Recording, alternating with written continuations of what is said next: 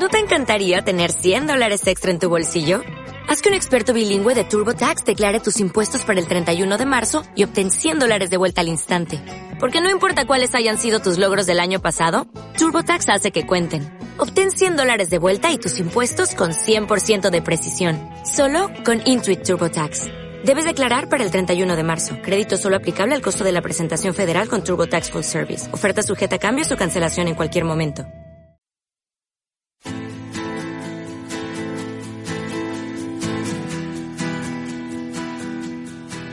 I was perched outside in the pouring rain, trying to make myself a sail.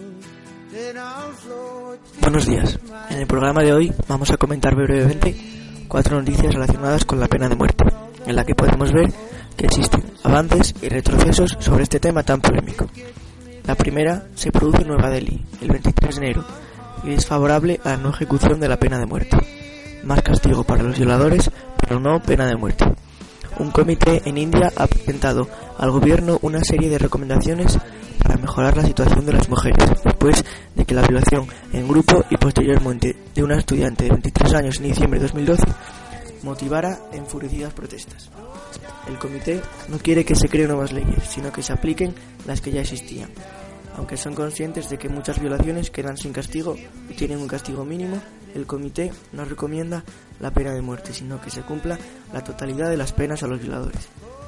La segunda noticia se produce en Pekín, el 1 de marzo, y en este caso se trata de un retroceso. China pasea delante de las cámaras a cuatro presos antes de ejecutarlos. China ha mos- mostrado a cuatro reos extranjeros en la televisión pública, poco antes de ejecutarlos, mediante inyección letal por haber asesinado a 13 de sus ciudadanos en el 2011. El líder de una banda de traficantes de droga y tres de sus cómplices han sido exhibidos ante las cámaras cuando eran trasladados atados, esposados y con grilletes desde la cárcel en la que estaban presos al vehículo que les iba a llevar al patíbulo. Se estima que en China se ejecutan cada año varios miles de personas, aunque la cifra real no se conoce, ya que el gobierno lo considera un secreto de Estado. Ejecutados en Arabia Saudí los siete jóvenes condenados por un atraco.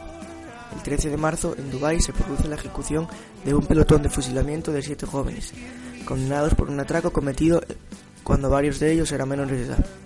El caso ha despertado las críticas de varios organismos que han denunciado la falta de garantías procesales durante el juicio, que apenas duró tres horas y en el que los acusados no contaron con un abogado defensor. Los jóvenes denunciaron también que habían sido torturados para que confesaran el delito. Terminamos con una noticia positiva que se produjo en Washington el día 15 de enero. Maryland acaba con la pena de muerte y se convierte allí en el, en el decimoctavo Estado de la Unión que ha abolido la pena de muerte.